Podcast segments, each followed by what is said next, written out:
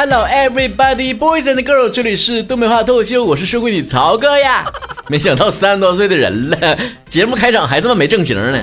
等到而立之年，我自然会变得成熟稳重，是我对我自己最大的误解。你愿意关注成熟稳重曹小晨的微博吗？曹晨亨瑞，搜曹晨就能搜到了。可以给我私信呐，给我留言呐，我们看一看，就是最近都有谁说什么话了啊？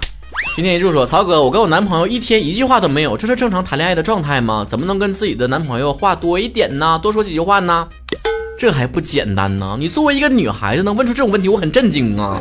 你就早晨找个由头跟他大吵一架，嗯，接下来呢，你们就开始吵，他就说你无理取闹，你就开始翻旧账，然后呢，他就开始哄你啊，哄个一天两天都有可能，这样你一天不都有话可讲了吗？”胡来生一说了。最近学会一个新词儿，叫社会边角料，就是不被关心、不被重视，存在就是存在，不存在好像也没有啥影响的社会人。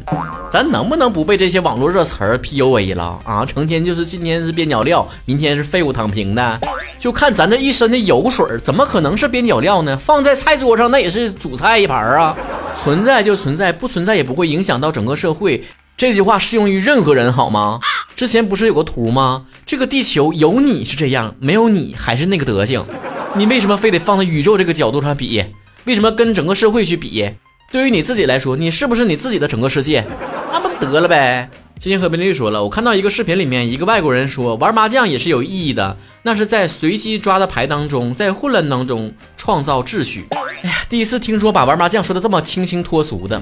不过麻将确实如人生一样，有的人呢抓一手好牌打稀烂，有的人开局不行，全靠逆袭，那就看你是不是一个合格的优秀的人生玩家了。花甲新绿说。沈阳最近怎么回事？高温预警和暴雨预警一起发布的，是不是要下开水了？你在沈阳的话，最近会有一种要风得风，要雨得雨的感觉。就凭最近沈阳这个降雨量啊，我都怀疑我是不是还活在上海呢？怎的呢？沈阳也入梅了？空幻冰霜说了，其实有一个明星可以免试进编制的，我是没有意见的，那就是萧敬腾，他可以进气象部门，玄学也不失为一种才能。哪个地方干旱就派他出差去哪里，这属于一种特殊人才引进了，是不是？但是有一点呢，这萧敬腾八七年的，三十五岁，这个编制 三十五岁以上的不要了。自此嫁给王嘉尔说了，有网友说自己最近遇到的糟心的事儿，简历黄了，四级挂了，吃饭噎了，交警罚了。下面就有人评论说，简历黄了说明你投了有上进心，四级挂了说明你有上大学啊，吃饭噎了说明你饿不着，交警罚了说明你有车，这不妥妥的未来可期吗？我悟了，大师，我悟了。哎呀，那是我胖就说明我也伙食好呗，是吧？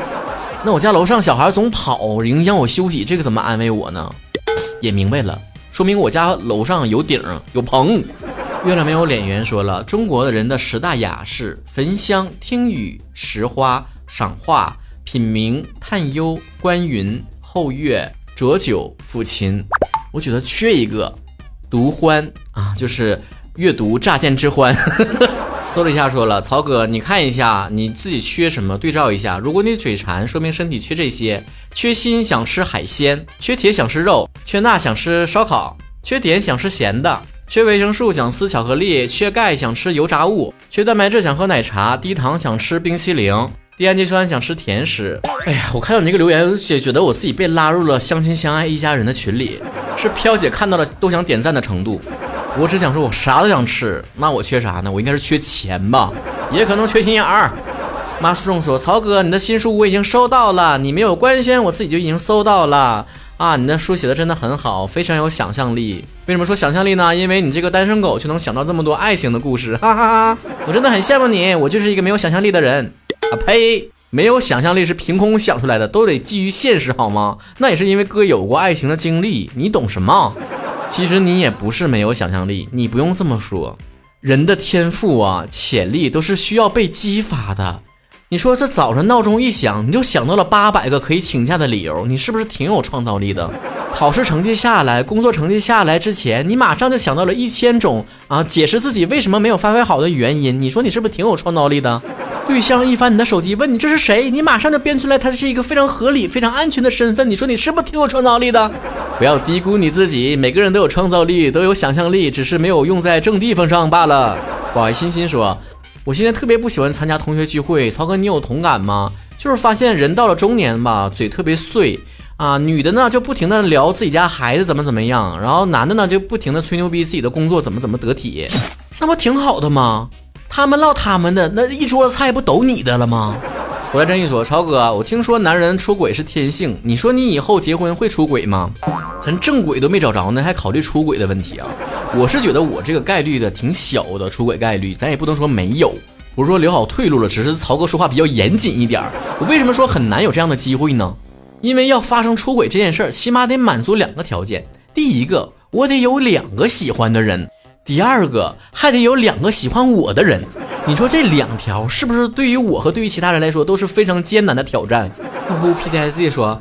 曹哥，我终于考上我非常理想的大学了。我提前感受了一下，觉得学校真的很好很好。曹哥，当时你是不是也是考上学校之后也非常开心，很得意呀？恭喜恭喜你呀！不过作为一个过来人呢，我跟你讲，我当时也有那种心情，我特意去坐了火车去我的学校，提前看了一把，啊，好漂亮，好美，好好好啊！但接下来的人生，你会对母校有三种不同的情绪，也就是现在的你啊，我的学校。我考上了我好的学校，我理想的学校。等你真正上了学校之后呢，你就会想说什么狗屁学校，快点倒闭吧！你看看隔壁人的学校怎么怎么怎么样。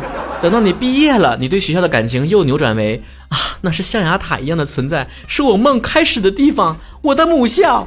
我发现任何感情跟谈恋爱都差不多，未得到和已失去是最美好的，中间得到的部分那就是两看相厌的过程了。陪睡作答说。曹哥，我现在工作的单位真是不怎么样，电脑啊开机得十分钟，那你就不会提前十分钟到单位吗？我听到过类似的话。当时呢，我上班迟到的时候，领导说你怎么迟到了？我说堵车了。说那你不会提前把堵车的时间留出来吗？提前点出门。我是算过一笔账的，迟到呢扣点就扣点了，但是不迟到呢，提前出去了，提前到了呢又不会给我加钱，出来卖呢就得按分钟算，你知道吧？Dream Fever 是了。曹哥，你的新书的前面的扉页为什么没有写什么这本书送给谁谁谁？比如说这本书送给我的母亲，或者送给什么朋友之类的。我看很多作家的第一页都会这么写呀，你不觉得这种话很矫情吗？你要送给一个什么人，你自己私下送得了呗，你出本书干啥呀？你要送给某一个人呢，凭啥别人读者要花钱买呢？你真有这个浪漫的细胞，完你想送给谁呢？你私下你写你写个兔签不就完了吗？你说这本书是送给你的，干嘛让所有读者都浪费一张纸呢？同样的道理，有的时候歌手啊出个新歌啊，说我送给大家新的歌了，或者是开演唱会的时候，是吧？接下来这首歌曲送给大家，怎么怎么样的？我想说你哪送了？我是花钱买的票，怎么能是送呢？然后没事举个麦克风说，接下来这句你帮我唱，我凭啥帮你唱啊？我又没领工资，我唱完之后票房能分我点吗？